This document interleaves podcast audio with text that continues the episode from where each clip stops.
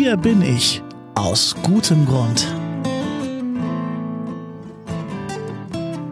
So heißt es das Advents-Special in eurem Podcast mit Herz und Haltung. Herzlich willkommen zu einer weiteren Ausgabe. Das Bistum Dresden-Meißen feiert 100 Jahre Bestehen und zwar mit 100 guten Gründen. Und deshalb stellen wir euch bis Weihnachten jeden Tag einen anderen Menschen vor und haben den nach seinen ganz privaten guten Gründen gefragt. Heute hört ihr die Antworten von Professorin Marion Ackermann. Sie ist die Direktorin der staatlichen Kunstsammlungen in Dresden und Schwester Elisabeth hat sie vor ein paar Wochen in ihrem Büro im Herzen Dresdens getroffen. Und ausnahmsweise muss Professorin Ackermann mal keine Fragen zu dem großen Kunstraub im grünen Gewölbe und zu den Tatverdächtigen beantworten, sondern die vier Fragen von unserem Adventsfragebogen. Ich wünsche euch viel Vergnügen. Aus welchem Grund bist du hier? Ja, diese Frage kann man natürlich auf verschiedenen Ebenen beantworten. Die Frage, warum bin ich auf der Welt? Die Frage, ähm, warum mache ich das, was ich tue? Und die dritte Frage vielleicht, warum ich bin ich gerade hier in Dresden, in Sachsen gelandet?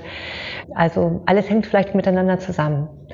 Ich würde sagen, dass ähm, schon in meiner ganz, ganz frühen Kindheit ähm, durch meine Eltern, mein Vater Historiker, meine Mutter ähm, unglaublich kunstliebend, Kunsthistorikerin auch und selber mit Film und Foto immer aktiv und zeichnerisch, dass mir ganz früh diese Liebe zur Kunst vermittelt wurde. Und ich in der Türkei aufgewachsen bin und dadurch in einer sehr großen Freiheit, damals 60er Jahren, frühen 70er Jahren, permanent unterwegs war, um Kunst, um archäologische Plätze zu sehen und so. Und all dies, also dieser Freiheitsbegriff, der mich vielleicht dazu gebracht hat, dass ich eine Führungsposition eingenommen habe, die tiefe Liebe zur Kunst, ähm, die mich zu meinem Beruf gebracht hat und mein extrem starkes Interesse an Geschichte, was mich nach Sachsen geführt, entführt hat.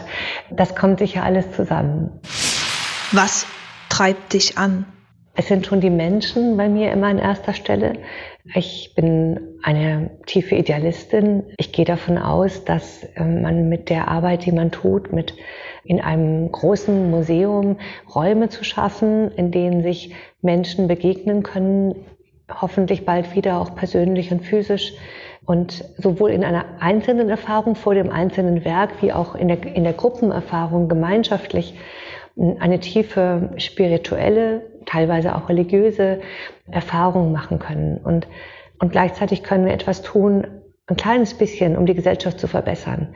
Wir können äh, Räume bieten, in denen man in einer ziemlich großen Freiheit sich selber Haltungen entwickeln kann, zum Beispiel zu der Frage von Kultur und transkulturellen Prozessen und wie eigentlich nichts ohne Zusammenhang entsteht. Wir sehen an den Kunstwerken, wie große Kultur immer in dem, in dem Miteinander entsteht. Also nehmen wir selbst die Rüstkammer. Da sind osmanische Stücke, die dann nach Sachsen gelangt sind und die sächsischen Kunsthandwerker reagieren darauf und das, was entstanden ist, ist ein Gemeinschaftsprodukt der Kulturen.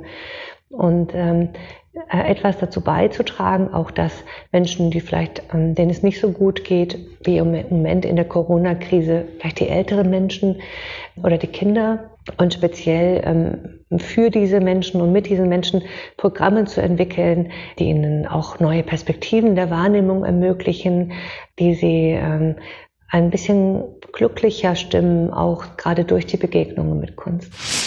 Wenn es schwierig wird, was trägt dich? Also ich, ich habe eine sehr starke positive Kraft in mir, wenn es wirklich schwierig ist in meiner Umgebung, dann erwächst mir eine besonders große Kraft, die ich versuche auf die anderen zu übertragen. Also ich war eigentlich immer ein guter Krisenmanager, weil ich denke, dann, dann braucht es das eben, eine, auch eine gestalterische Kraft, die einen Ausweg aufzeigen kann, die nach kreativen neuen Lösungen findet. Persönlich bin ich wiederum äh, sehr stark geprägt worden ähm, durch, durch Bonhoeffer, könnte ich sagen. Wir waren äh, mit der Zwillingsschwester von Dietrich Bonhoeffer seit meiner Kindheit in sehr engem freundschaftlichem Austausch und mein Vater hat mehrere Bücher geschrieben über Bonhoeffer. Aber ähm, auch ähm, durch die Beschäftigung mit Geschichte und mit ähm, Persönlichkeiten der Geschichte, die äh, in den schlimmsten Situationen, ähm, sei es im Gottvertrauen, sei es in der Fähigkeit, äh, anderen Wege aufzuzeigen für die Zukunft, auch, ähm, auch etwas geschafft, positiv geschafft haben. Das, das ist etwas, was mich sicher sehr geprägt hat.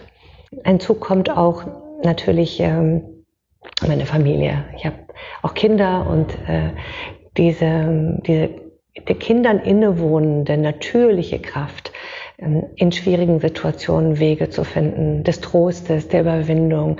Das ist etwas, was mich auch wieder selbst auflädt, jeden Tag aufs Neue. Worauf hoffst du? Tja, ich hoffe darauf, dass wir aus den schrecklichen Erfahrungen des 20. Jahrhunderts. Ich spreche nicht nur vom Holocaust, sondern von dem, was auch mitten in Europa an schlimmen Dingen passiert ist, im Jugoslawienkrieg und vielen anderen Situationen, dass wir daraus lernen und das sehr gute demokratische gesellschaftliche System, das wir haben, auch wertschätzen und auf dieser Grundlage aufbauend viele der offenen Zukunftsfragen lösen werden. Dass wir den jüngeren Menschen zuhören und von ihnen lernen.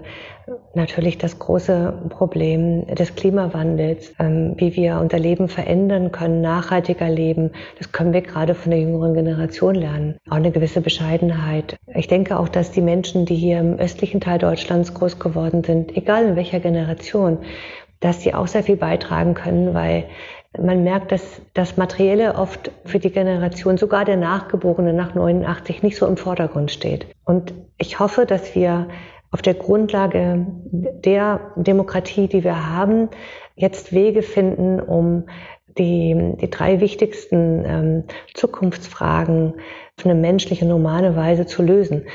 Das, das sind die Fragen des Klimawandels. Ähm, dazu gehören für mich auch die unglaublichen sozialen Ungerechtigkeiten, und das, das Dritte ist für mich schon auch dieser Generationswechsel.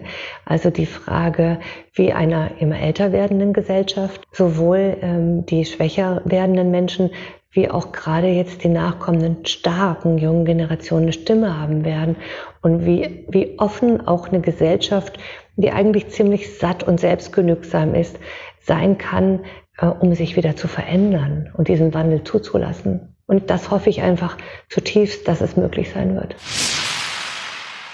Marion Ackermann, die Direktorin der Staatlichen Kunstsammlung in Dresden und ihre guten Gründe im Leben. Hier bin ich aus gutem Grund. Das Advents-Special im Podcast mit Herz und Haltung. Ein Projekt der Kontaktstelle Katholische Kirche in Leipzig in Zusammenarbeit mit der Katholischen Akademie im Bistum Dresden-Meißen. Mein Name ist Daniel Heinze. Danke, dass ihr dabei wart heute und bis morgen.